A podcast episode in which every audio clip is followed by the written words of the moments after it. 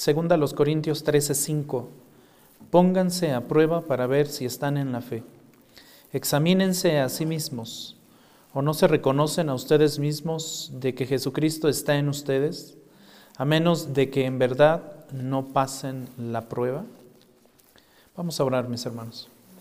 Padre, te agradecemos una vez más este tiempo que nos concede, Señor, que nos das, que nos permite, Señor, para estar en comunión como iglesia delante de ti, Señor, ofreciéndote esta adoración, esta alabanza y deseosos de escuchar, Señor, tu palabra, tu verdad, tus principios, todo aquello, Señor, que tienes para nosotros y que nos ayuda también, Señor, a examinarnos a nosotros mismos para ver y comprobar eh, que realmente estamos en la fe.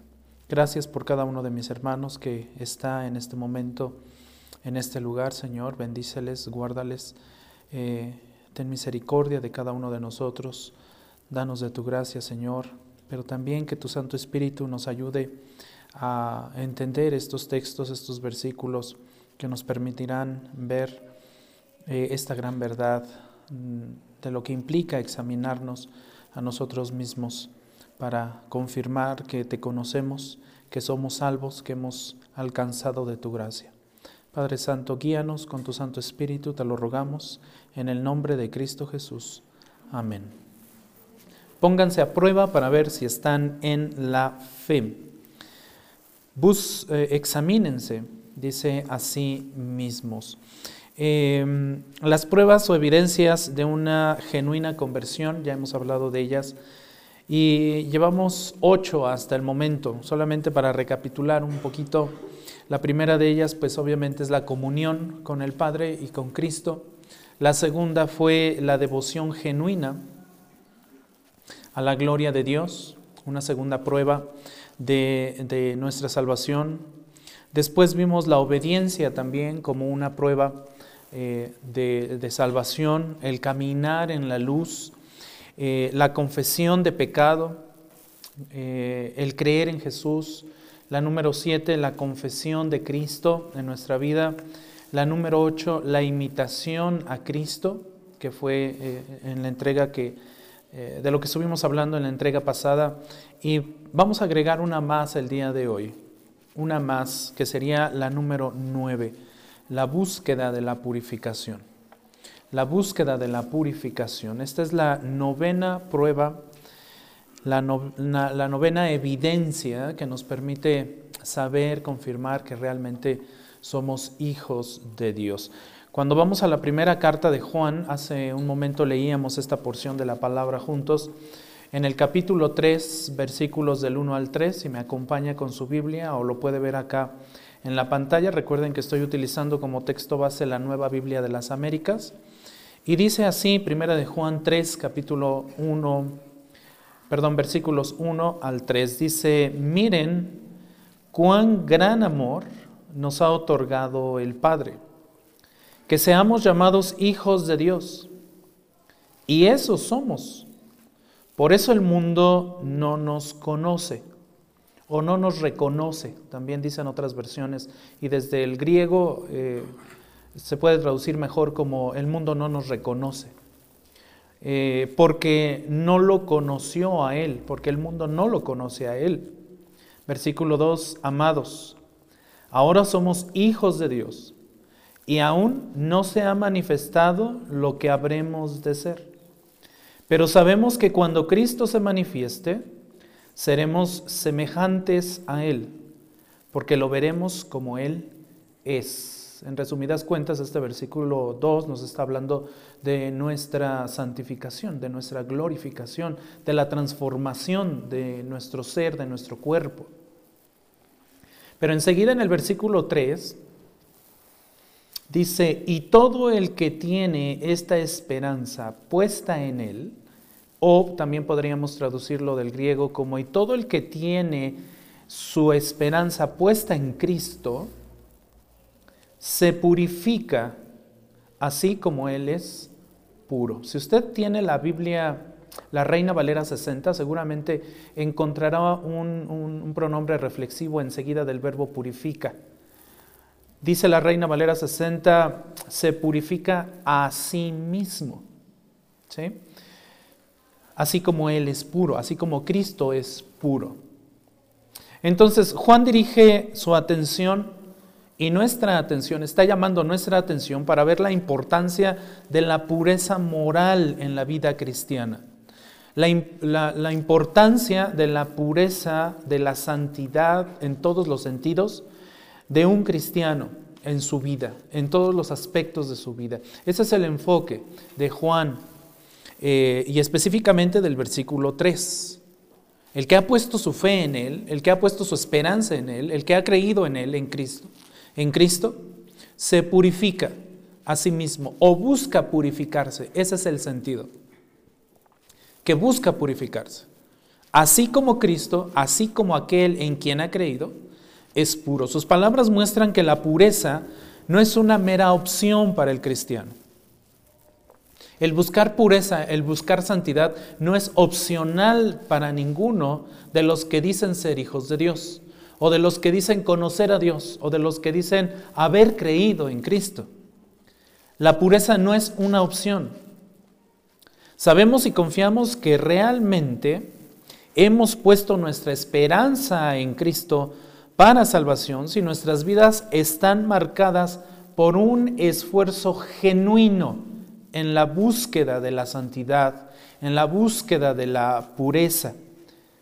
Esto forma parte de las grandes evidencias de la conversión. Esto es parte de la evidencia de la salvación. Esto es parte del nuevo nacimiento. Cuando nacemos de nuevo nuestra perspectiva cambia por naturaleza, en automático.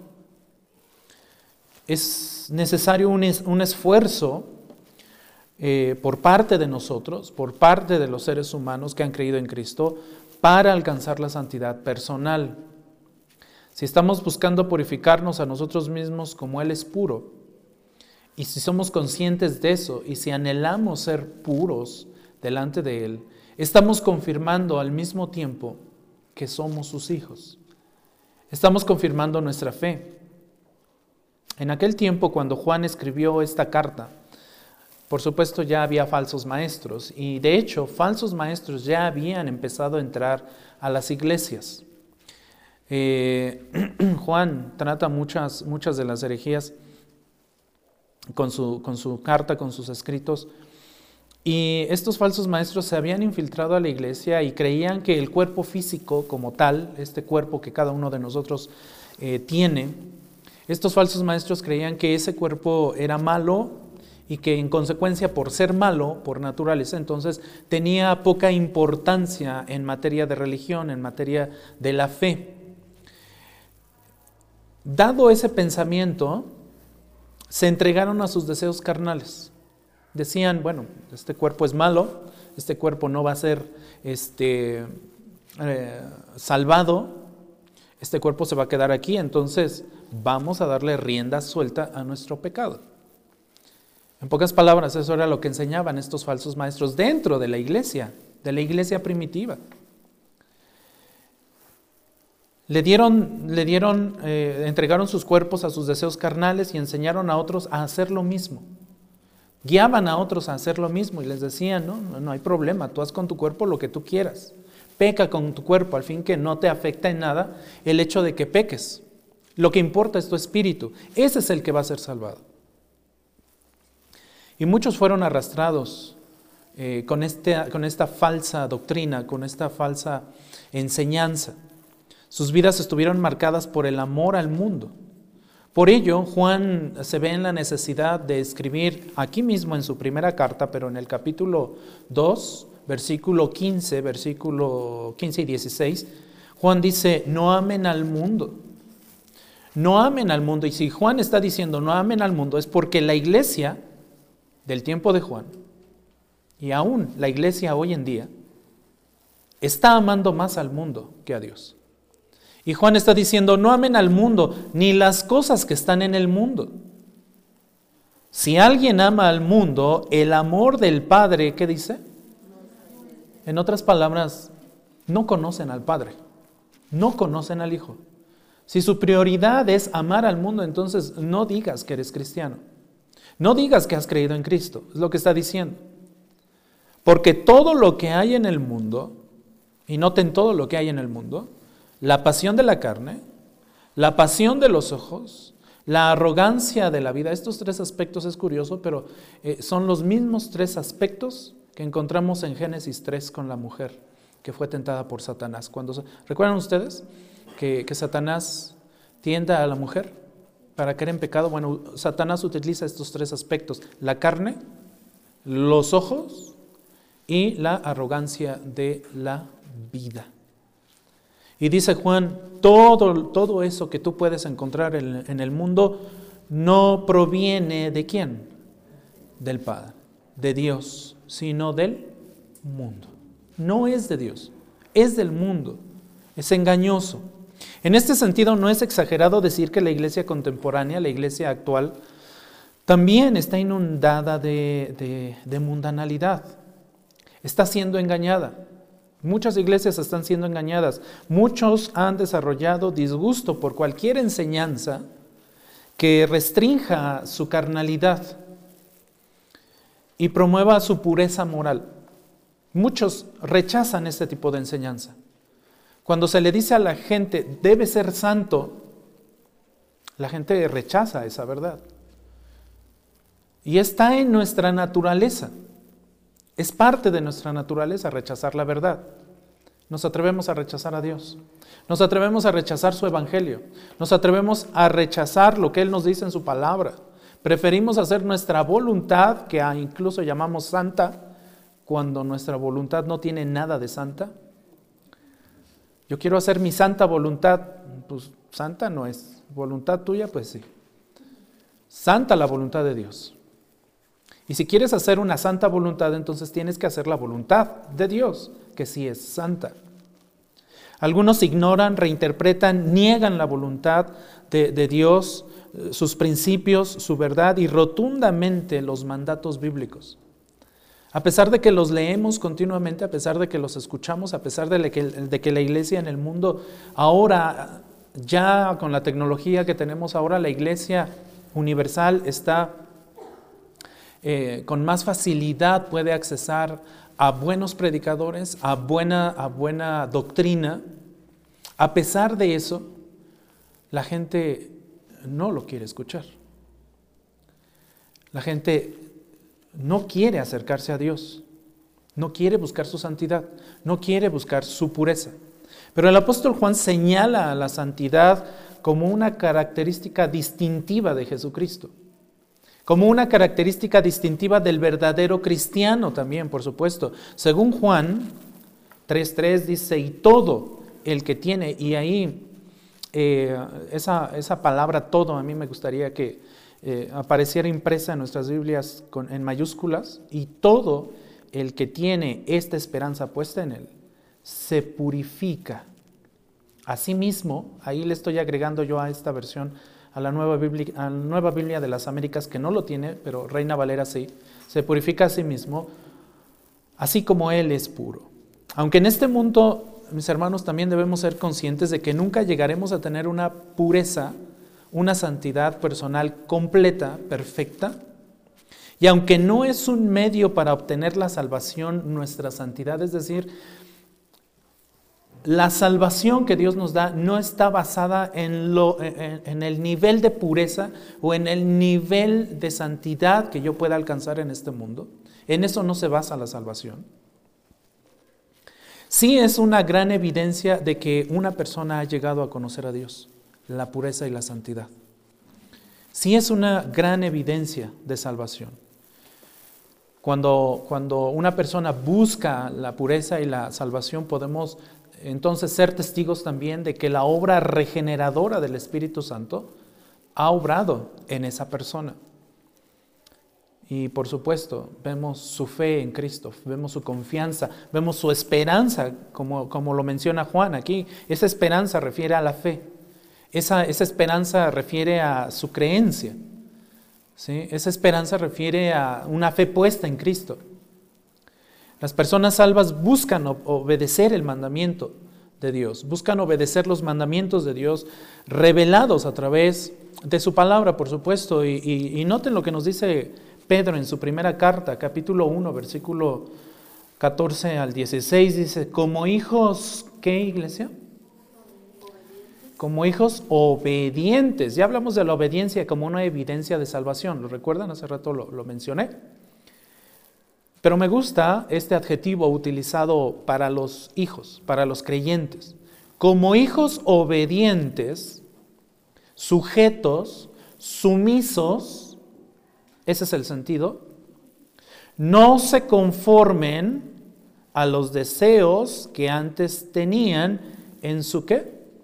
En su ignorancia. No busquen hacer lo que hacían cuando no conocían a Cristo. Ese es, es el sentido. No busquen seguir viviendo en lo que vivían en sus pecados antes de conocer a Cristo. Como hijos obedientes debe haber una transformación, debe haber una diferencia en mi antigua forma de vivir y en mi actual forma de vivir ahora que ya conozco a Cristo. Verso 15.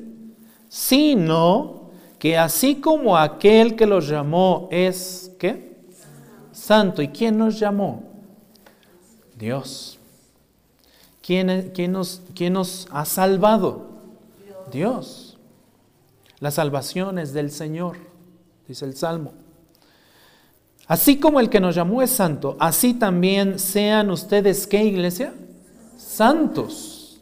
Así como aquel que les salvó es santo, iglesia, ustedes también busquen ser santos. En y aquí hay otra, otra palabra, toda, en toda me gustaría que apareciera en mayúsculas, en toda su manera de vivir. Y cuando dice toda es toda su vida. Todos los aspectos de su vida, no solamente su vida eh, en los días domingos cuando venimos a la iglesia, sino en todas las actividades que hacemos, en todos los pensamientos que pasan por nuestra mente, en todas las palabras que salen de nuestra boca, en todas las intenciones que tenemos como seres humanos, en todas nuestras emociones, en toda su manera de vivir, en todas sus acciones. Busquemos ser qué iglesia? Santos. ¿Cuál es la razón? Y, es la razón suficiente. No hay una razón más profunda de por qué debemos ser santos. Simplemente porque aquel que nos salvó es santo. Punto. No le, no le busquemos más. Ahora sí como decimos por ahí, no le busquemos mangas al chaleco, porque no tiene. Dios es santo y esa es la razón única y suficiente para que nosotros busquemos santidad en nuestra vida, pureza en nuestra vida. Porque escrito está, y esta es una cita del Antiguo Testamento, sean santos, porque yo soy santo. Una de las grandes marcas de la conversión es un anhelo de pureza personal que conduce a un esfuerzo, por supuesto, genuino y repetitivo. Genuino y repetitivo por alcanzar esa pureza. John MacArthur en su comentario dice, cuando fijan la esperanza en su Salvador y Señor, absolutamente santo y ansían, me gusta ese verbo que utiliza, ansían, ¿hemos ansiado algo nosotros? ¿Hemos deseado algo con mucha fuerza? Tener o disfrutar o comer tal vez. ¿Hemos deseado algo? ¿Hemos ansiado? Estar con Él y ser como Él en el futuro. Sus vidas se afectan positivamente hacia la justicia en la actualidad. Cuando nosotros deseamos estar con Él, deseamos tener comunión con Él, disfrutar de su presencia y ser como Él en el futuro, por eso dice Juan, no, no, no, eh, no hemos llegado a lo que hemos de ser. Es decir, no hemos sido glorificados todavía. Falta la glorificación. Eso nos falta a todos. Vamos en ese proceso y vamos creciendo en santidad, en santificación. Por una parte hemos sido ya declarados santos por Dios. Es nuestra posición que nos da la justificación que, que Dios obró a través de su Hijo Jesucristo. Por otra parte, vamos creciendo en santidad, vamos desarrollándonos como un niño que va creciendo, ¿no? Conforme pasan los días, va creciendo físicamente. El Hijo de Dios va creciendo espiritualmente, va madurando. necesitamos ser instruidos y ser conscientes de la verdad que también Hebreos capítulo 12, versículo 14 nos da. Busquen la paz con todos. Pero también nos dice, busquen algo más. ¿Qué más debemos buscar, iglesia? La santidad. Y hay una razón, ya vimos una primera razón, porque Dios es santo. Pero hay una segunda. Busquen estar en paz con todos, no busquen pleito con nadie, vivan en paz, tranquilos, en comunión. Pero también busquen la santidad, la pureza. ¿Por qué? Porque sin esa santidad, nadie, y ahí nadie es nadie, verá a quién? Al Señor. Nadie verá a Dios. Entonces debemos tener una visión cristiana de la pureza. Debemos preocuparnos por tener una visión cristiana de la pureza. Que esta visión cristiana de la pureza, por supuesto, está en la palabra de Dios. ¿Y qué debemos considerar en esta visión cristiana de la pureza? Bueno, las palabras purifica que aparecen allí en el versículo 3 de Primera de Juan 3, aparecen dos palabras, si lo pueden ver allí en sus Biblias. Dice, y todo el que tiene esta esperanza puesta en él se purifica así como Él es puro. Aparecen dos, dos veces esta palabra y este, y este término, purifica y puro, hacen referencia a una limpieza interna personal. Por supuesto, en el Antiguo Testamento hace referencia a la limpieza externa. Por ejemplo, los sacerdotes antes de ofrecer sacrificios se tenían que lavar, ¿lo recuerdan? Se tenían que purificar. Es la misma palabra. Nada más que aquí en Primera de Juan, en el Nuevo Testamento, está refiriendo al aspecto interno y personal de cada persona que dice haber creído en Cristo, no tanto a lo externo. Santiago llama a los creyentes a limpiarse y a purificarse también. Cuando vamos a, la carta de Santiago en el capítulo 4, versículo 8, nos dice, acérquense a Dios y Él se acercará a ustedes. Y noten lo que dice enseguida. Limpien sus manos. Ese verbo limpien también puede ser traducido como purifiquen o santifiquen sus manos. Y noten cómo nos llama. ¿Cómo nos llama? Pecadores. Esto indica que hay suciedad todavía. Esto indica que hay algo que limpiar todavía en nuestras vidas. ¿Somos perfectos? No. Tenemos mucho que corregir, mucho que limpiar. Limpien sus manos, dice Santiago. Purifiquen sus manos. Y ustedes de doble ánimo, esa frase de doble ánimo, esas personas de doble ánimo, no son otra cosa que los mismos pecadores. Purifiquen qué? Sus corazones. Limpien sus corazones, santifiquen sus corazones.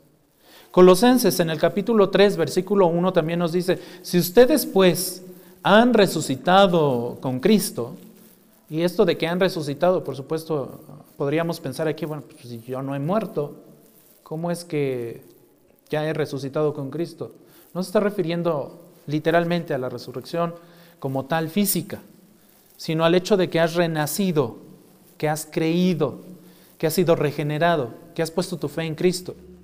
Si ustedes pues han creído en Cristo, busquen las cosas de dónde, iglesia? De arriba, donde está Cristo sentado a la diestra de, de Dios. Buscad primero el reino de qué? De Dios. Y todas las demás cosas serán añadidas. Primero a los tesalonicenses 5:22 también nos dice, absténganse. Y esta es una orden también. Eh, y de hecho aquí en estos tres versículos, Santiago nos da una orden acérquense. Colosenses nos da otra orden, busquen. Y aquí Tesalonicenses nos dice, absténganse, tres órdenes. De toda forma de qué? De mal, de pecado. Pedro describe a los cristianos como aquellos que se han purificado. También 1 Pedro 1.22 nos dice, puesto que en obediencia a la verdad, hace rato leíamos como hijos ¿qué? obedientes, y aquí Pedro nos dice, ustedes en obediencia a la verdad, en obediencia a la palabra de Dios, han purificado sus almas para un amor sincero de hermanos. ámense unos a otros entrañablemente. Y noten cómo es descrito ese amor entrañable. Con un corazón que puro, sincero, genuino, sin malas intenciones. Esto es evidencia, y de eso vamos a hablar también en una siguiente entrega, eh, del amor entre los hijos de Dios, entre los cristianos como una prueba más, una evidencia más de salvación. De la misma forma Juan describe al creyente genuino, entonces como alguien que se purifica a sí mismo, así como Cristo es puro. Y, nótense, nótese que el verbo griego traducido como purifica en 1 de Juan 3.3 está en tiempo presente. Dice Juan, se purifica. El hecho de que esté en tiempo presente está indicando una acción continua. Es algo que debemos estar buscando constantemente, cada día de nuestra vida. Por eso es un proceso santificador. Por eso es un proceso, la búsqueda de la, de la purificación. En este sentido, el avance del creyente en la pureza personal es un proceso que continúa desde el momento de la conversión hasta que lleguemos a la glorificación. ¿Qué es lo que falta? ¿Cuándo vamos a llegar al momento de la glorificación? Cuando Cristo venga. Si nos toca ver, si no, cuando, cuando, cuando el Señor nos llame, nos vamos a estar graduando. Momentos de tristeza, sí, por una parte, si el Señor nos llama antes de que Él venga, eh, pero al mismo tiempo, momento de gozo, porque entonces, en ese preciso momento que yo cierro los ojos aquí, los abro delante del Señor. Dice 1 Juan 3:2, amados, ahora somos hijos de Dios y aún no se ha manifestado lo que habremos de ser. Es precisamente esto. ¿Qué es aquello que se tiene que manifestar de lo que habremos de ser? El hecho de que vamos a ser transformados, de que vamos a recibir un cuerpo glorificado, capaz de soportar la gloria de Dios. Hoy no podríamos en este cuerpo imperfecto. La glorificación consiste en eso, en que nuestro cuerpo sea transformado. Si nos toca la venida de nuestro Señor Jesucristo, dice Pablo, vamos a ser transformados, vamos a ser arrebatados, vamos a ser tomados en las nubes y vamos a ser transformados. Ha de, ha de ser bien padre eso. A mí me gustaría experimentarlo. Este, pero pues si no me toca, pues ya ni modo. Pero de todos modos voy a ser glorificado. A eso se está refiriendo. Ahora somos hijos de Dios y aún no se ha manifestado lo que habremos de ser, es decir, aún no hemos sido glorificados. Pero sabemos que cuando Cristo se manifieste, seremos semejantes a Él. Igual, vuelve a tocar el mismo, el mismo punto. Vamos a ser glorificados, vamos a ser transformados, porque lo veremos como Él es, porque seremos capaces de verlo como Él es. Y Dios es espíritu. Ahora, Filipenses 3:21 también nos dice, el cual transformará el cuerpo de nuestro estado de humillación, y ese cuerpo en estado de humillación es el que ahorita tenemos. Ahorita, por eso, por eso a veces caemos en pecado, por eso a veces nos duelen las rodillas, por eso decimos, ah, ya tengo más arruguitas, por eso vamos descendiendo, primero vamos creciendo, pero después llega un punto en donde ya vamos de bajada. Producto natural del pecado del ser humano. Pero dice Pablo a Filipenses, el cual transformará el cuerpo de nuestro estado de humillación en conformidad al cuerpo de qué? De su gloria. Por el ejercicio del poder que tiene aún para sujetar todas las cosas a Él mismo. Es decir, Él tiene el poder para transformarnos. Así como tiene el poder para sujetar todo a sí mismo. Entonces el crecimiento del creyente en santidad es resultado de la obra progresiva de la providencia de Dios. Esto es obra de Dios. Y el esfuerzo diario también del creyente. Por eso me gusta cuando Reina Valera dice se purifica a sí mismo. No, está, no, no significa o no refiere al hecho de que el ser humano o nosotros tengamos la capacidad de darnos pureza a nosotros mismos. No está refiriendo a eso. Está refiriendo a que el ser humano que ha creído en Cristo se esfuerza por buscar la pureza. Pone esfuerzo por buscar la santidad, por buscar una mayor pureza a través de qué? A través de la palabra de Dios, a través de la oración, a, través de la separación de este mundo. También hay que tener en cuenta que el verbo purifica va seguido, ya, ya lo mencioné, por el, por el pronombre reflexivo a sí mismo. Y esto es precisamente eh, lo, que, lo que sustenta esta verdad, el hecho de estar buscando y deseosos de buscar ser santos delante de Dios. Esto no es una negación, por supuesto, de la participación de Dios en en nuestra santificación. Dios es el único que nos santifica, que nos purifica, que nos llama, que nos puede transformar, que nos ha dado vida. Esto más bien es una prueba de que nuestra santificación es el resultado de la obra de Dios. Cuando nosotros buscamos y somos conscientes y deseamos y le pedimos al Señor, Señor, ayúdame, ya no quiero hablar como hablo. Señor, ayúdame, ya no quiero actuar como actúo. Señor, perdón, perdóname, la regué, así no debí de haber respondido. No debí de haber dicho eso. No debí de haber actuado o pecado contra mi hermano. Nos ha pasado, ¿no? Y cuando el Espíritu Santo nos hace conscientes de eso, entonces al mismo tiempo estamos y podemos ser testigos de nuestra propia salvación, porque el Espíritu Santo nos está redarguyendo, nos está diciendo aguas, tú eres hijo de Dios, no debiste de haber pensado así, no debiste de haber hablado así, no debiste de haber reaccionado así. Y nos confronta el Espíritu Santo y nos lleva al arrepentimiento y a decirle al Señor, perdóname. Y en automático también, si hemos ofendido a alguien, es el Espíritu Santo el que nos lleva y nos guía y nos empuja a ir con otra persona a la que hemos ofendido y pedirle perdón. Es obra solamente del Espíritu Santo.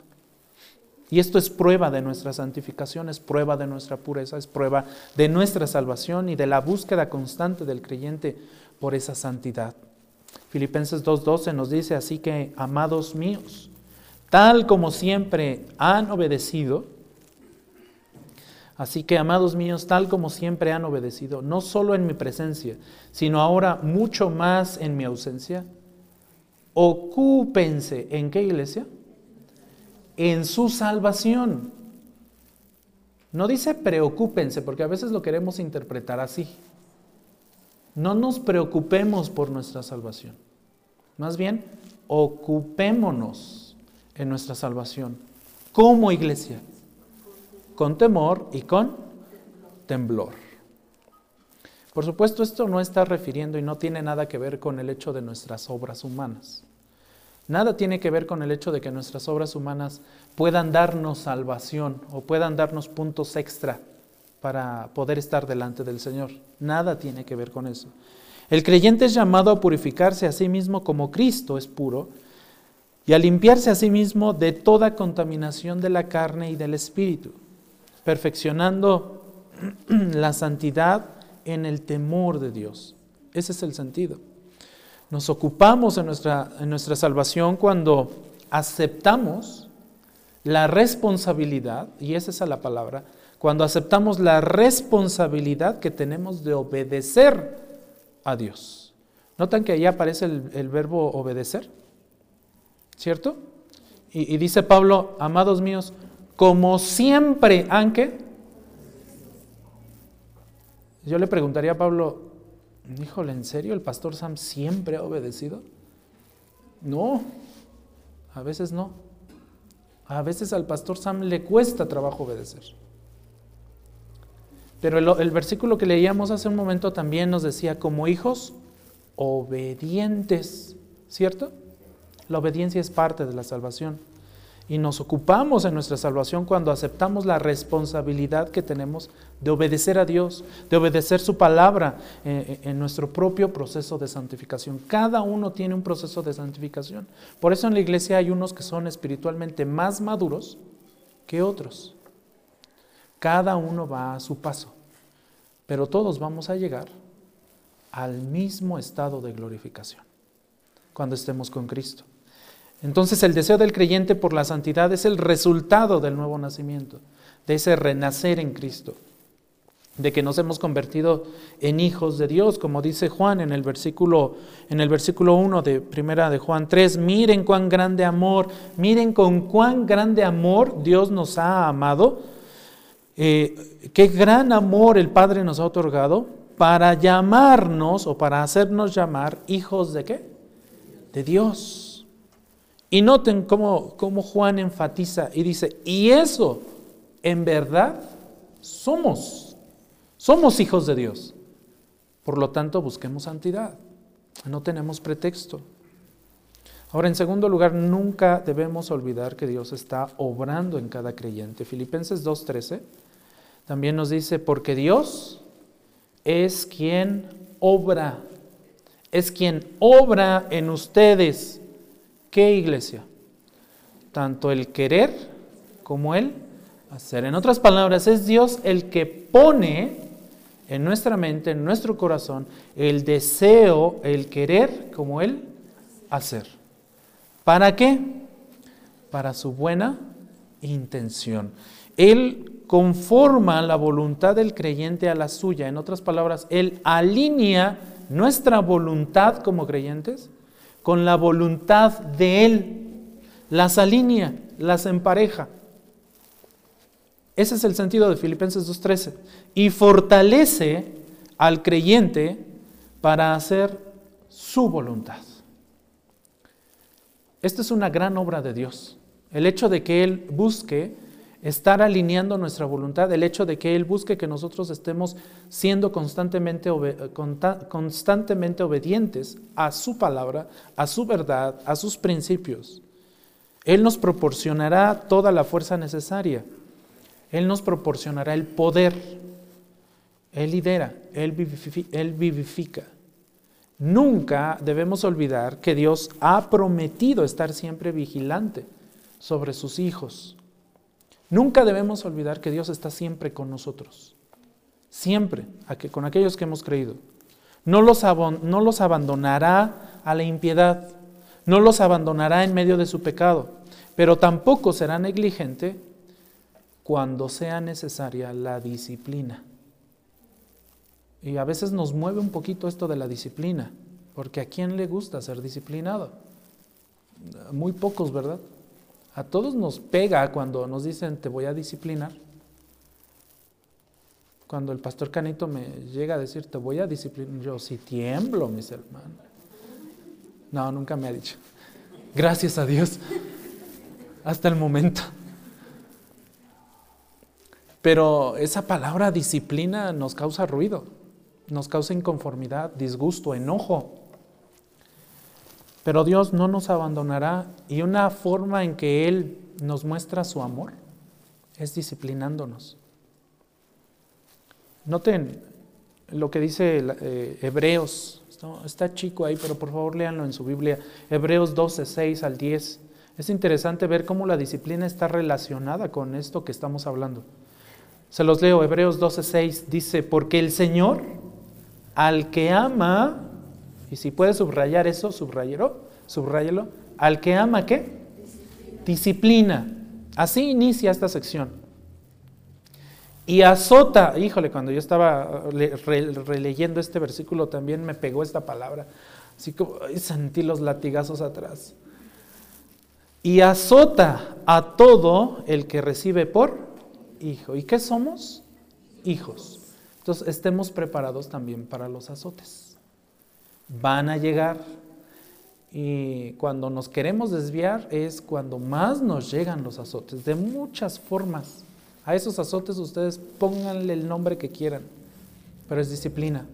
Y con eso el Señor también nos está mostrando su amor. Verso 7.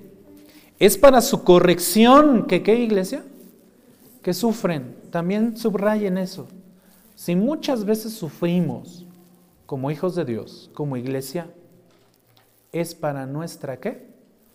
Corrección. Vamos caminando con el Señor así derechito, derechito y de pronto nos queremos desviar, nos queremos brincar la caseta y nos vamos así de por otro caminito y es cuando viene la corrección.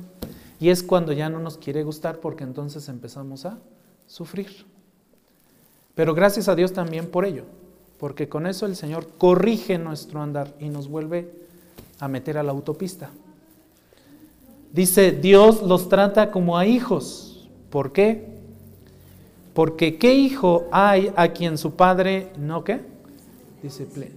Bueno, hoy en día podríamos decir que ya hay más, muchos más padres que no disciplinan a sus hijos. Verso 8. Pero si están sin disciplina, de la cual todos han sido hechos participantes, entonces son hijos qué? Ilegítimos y no hijos verdaderos. Híjole, si a mí no me gusta la disciplina y no me gusta ser disciplinado, significa que no soy hijo de Dios. Dice aquí son hijos ilegítimos y no hijos verdaderos. Verso 9, además tuvimos padres terrenales para disciplinarnos y los respetábamos. ¿Con cuánta más razón no estaremos sujetos al Padre de nuestros espíritus y viviremos? Porque ellos nos disciplinaban por pocos días, como les parecía, pero Él, Dios, nos disciplina para qué? para nuestro bien. Y noten cómo termina. Para que participemos de qué iglesia? De su santidad. Entonces, la disciplina con que inicia el versículo 6 está directamente relacionada con la santidad. La corrección está directamente relacionada con la santidad. No despreciemos la disciplina, porque sin santidad nadie verá al Señor, a Dios. Cuando tengamos que sufrir disciplina, afrontémosla. La regamos, ni modo. Suframos el oprobio. Pecamos contra el Señor, en automático cuando peco hay consecuencias. Suframos las consecuencias. ¿Vamos a crecer? Sí. ¿Nos va a doler? Sí, también. ¿Vamos a llorar? También pero vamos a alcanzar consuelo y por supuesto pureza y santidad delante del Señor. También tengamos eso en mente. La santificación progresiva es una característica que se encuentra en la vida de todos los que han, los que han, eh, los que se han convertido verdaderamente, los que han creído en Cristo. Ahora rápidamente los medios de la pureza. ¿Qué medios tenemos para alcanzar la pureza? Eso fue la pureza bíblica de lo que hablamos hace un momento. Pero ahora los medios, déjenme mencionarle rápidamente algunos. Dios nos ha provisto de varios medios por los cuales puede, podemos buscar la santidad. Y de hecho, en automático cuando creemos, eh, sabemos que el Espíritu Santo viene a morar en nosotros, ¿cierto? Que nos convertimos en templo del Espíritu Santo, dice Pablo.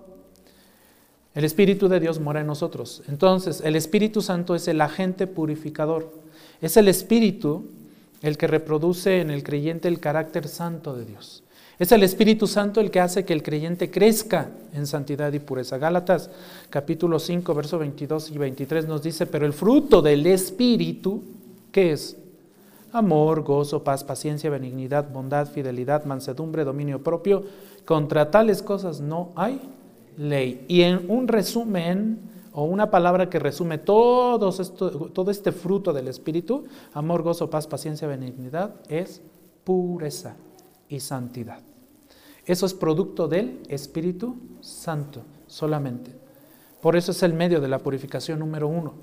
La manera de purificarse consiste en andar en el Espíritu. ¿Y qué quiere decir andar en el Espíritu? Quiere decir dejarse controlar por el Espíritu. Eso es lo que quiere decir el, andar en el, Espíritu.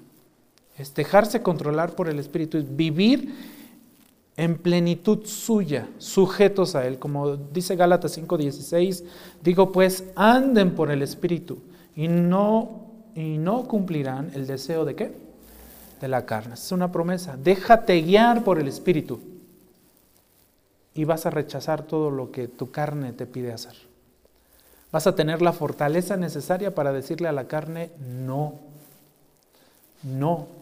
Nuestra responsabilidad salta a la luz una vez más en este sentido porque Efesios 4:30 nos dice, no, iglesia, no contristen al Espíritu Santo de qué? de Dios. No lo contristen, no lo entristezcan, no lo apaguen, por el cual fueron sellados para el día de la redención. Esa es su garantía de que van a ser redimidos, de que van a ser, eh, van a ser llevados con el Señor. Primera a Tesalonicenses 5:19 también nos dice, no apaguen. ¿A quién? Al Espíritu. El Espíritu se apaga, se contrista, dice Reina Valera 60. No contristéis al Espíritu. No lo bloquees, déjalo obrar en tu vida.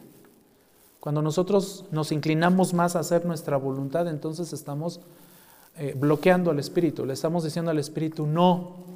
¿Nos va a purificar? Por supuesto que no. ¿Nos va a santificar? No. Cuando hay pecado oculto sin confesar en nuestra vida, se apaga el Espíritu. Cuando resistimos al Espíritu a través de eh, no dejarle controlar nuestros pensamientos, nuestras acciones, nuestras actitudes, nuestras palabras, todo eso entristece al espíritu y vamos a actuar mal, vamos a tomar una mala decisión.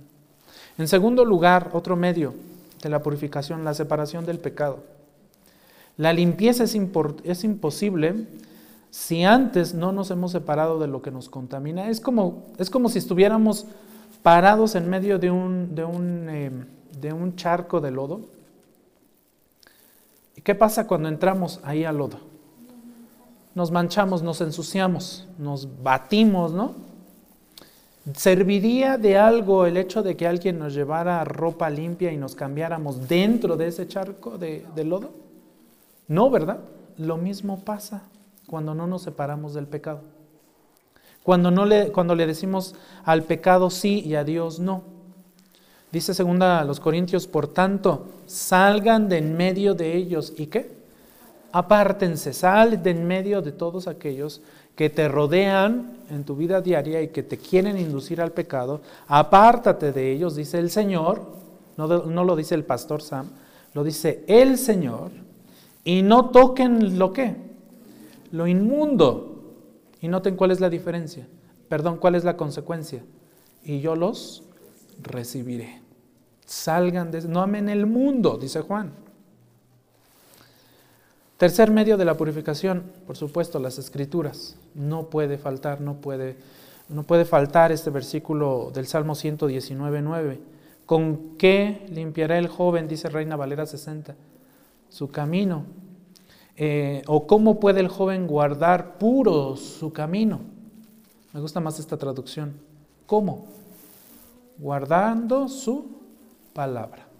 Y aquí no solamente es el joven, ¿eh? aquí es, podríamos decir, ¿cómo puede el cristiano guardar puro su camino? ¿Cómo puede el Hijo de Dios eh, buscar la santidad en su caminar? ¿Cómo? Guardando su palabra. Debemos prestar atención a la palabra de Dios, atesorarla. Es una de nuestras grandes tareas en nuestro corazón para no pecar contra Él. Romanos 12.2 nos dice, y no se adapten a este mundo. Y noten esto, sino transfórmense mediante la, mediante la renovación de su mente. ¿Cómo se va a renovar nuestra mente? Con la palabra de Dios.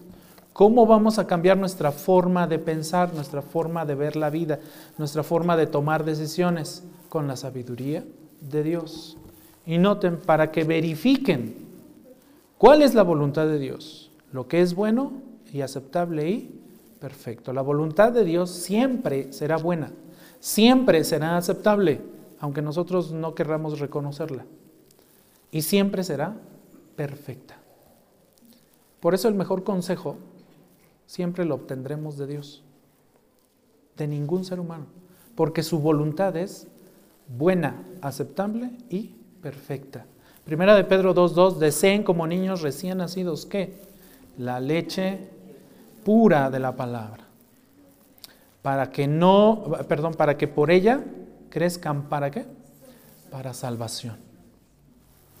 Cuarto medio de, de purificación, la oración. El Señor nos mandó orar para que no fuéramos inducidos a la tentación.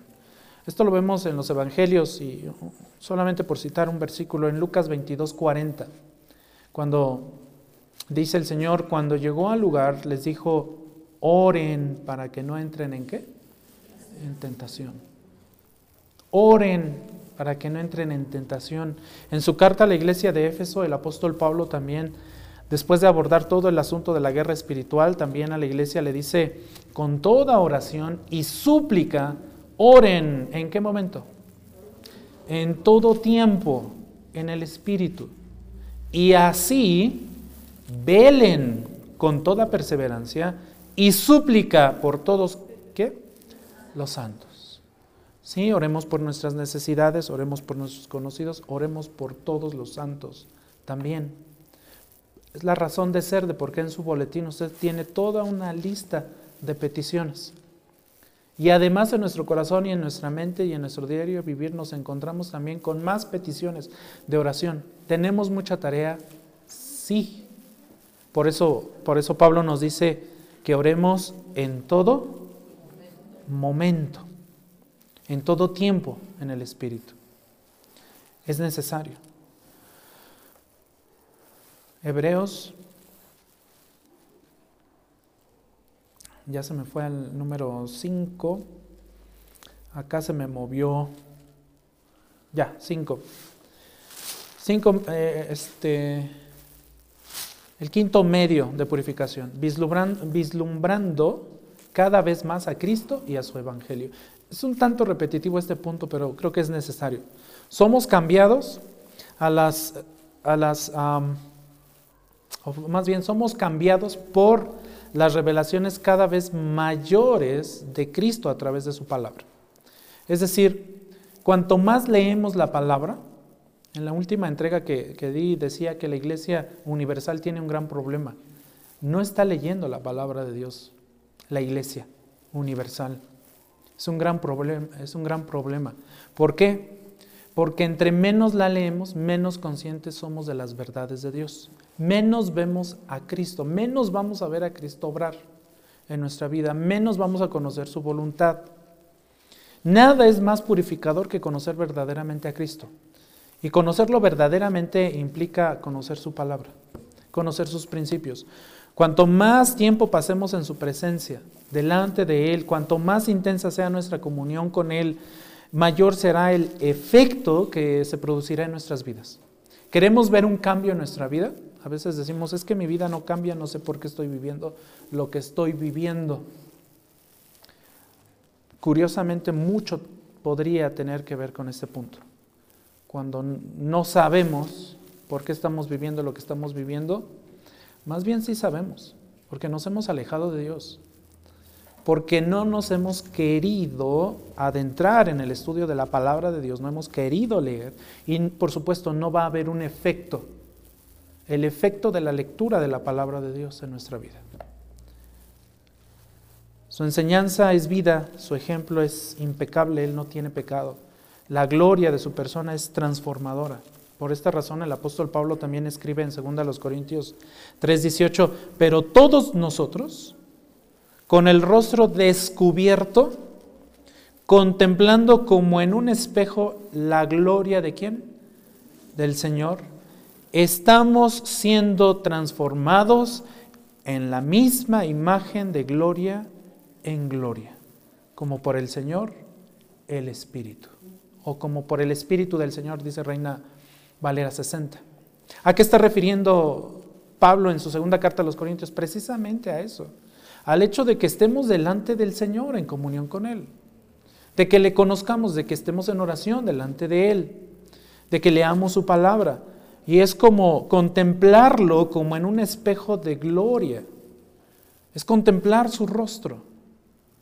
Si no lo hacemos, entonces no esperemos conocer esa gloria. Y por supuesto no esperemos un efecto en nuestra vida. Cuanto más veamos, cuanto más experimentemos, cuanto más tengamos comunión con Cristo en las Escrituras, a través de la oración, más seremos transformados por su gloria. Iremos de gloria en gloria y asumiremos su imagen. Nuestra meta es llegar a ser como Cristo, ¿cierto? Por supuesto, no vamos a ser eh, este, al 100% como Él es en su esencia, porque Él es Dios. Pero La meta del cristiano es llegar a ser transformados a la imagen de aquel que nos salvó. Una imagen que está libre incluso de la más minúscula partícula de contaminación moral. Hablando de, hablando de Cristo, el escritor a los hebreos nos dice, porque convenía que tuviéramos tal sumo sacerdote, y ese tal sumo sacerdote es Cristo. Y noten cómo es descrito el sumo sacerdote. Un sacerdote santo, un sacerdote inocente, un sacerdote inmaculado, un sacerdote apartado de los pecadores, un sacerdote exaltado más allá de los cielos. Convenía, nos convenía tener este sumo sacerdote. Nos conviene. Y es una motivación, una motivación también para nosotros, porque debemos buscar toda esta santidad. Nos sería difícil probar nuestra conversión sin la práctica de estas disciplinas en nuestra vida diaria. Estas son disciplinas espirituales, las más básicas. Seguramente eh, el grupo de mujeres, este, o del grupo más bien de lectura, recordarán que estuvieron estudiando el libro de... ¿De quién era? ¿De Whitney? Sí, ¿verdad? Disciplinas espirituales. Ahí en ese libro, este, Donald Whitney da muchas más disciplinas espirituales que ayudan en este proceso de santificación. Conclusión entonces, mis hermanos, todo el que tiene esta esperanza puesta en Él se purifica, así como Él es puro. Entonces, puesto que Dios está obrando en nosotros, tenemos la seguridad de que nuestro esfuerzo, de que nuestra búsqueda de santidad, de que nuestra búsqueda de pureza no será en vano, porque Dios está obrando. Nadie de nosotros tiene capacidad de dar más pureza o más, o más santidad a alguien más. Humanamente hablando, no. Es Dios el que da esa pureza y esa santidad a través de su palabra, a través del conocimiento de su verdad. Juan es claro, todo aquel que es verdaderamente cristiano evidenciará su esperanza, evidenciará su salvación, dará muestra de su, de su renacimiento espiritual genuino cuando busca la pureza, cuando busca la santidad, cuando tiene ese genuino deseo observable de conformarse a la imagen de Cristo.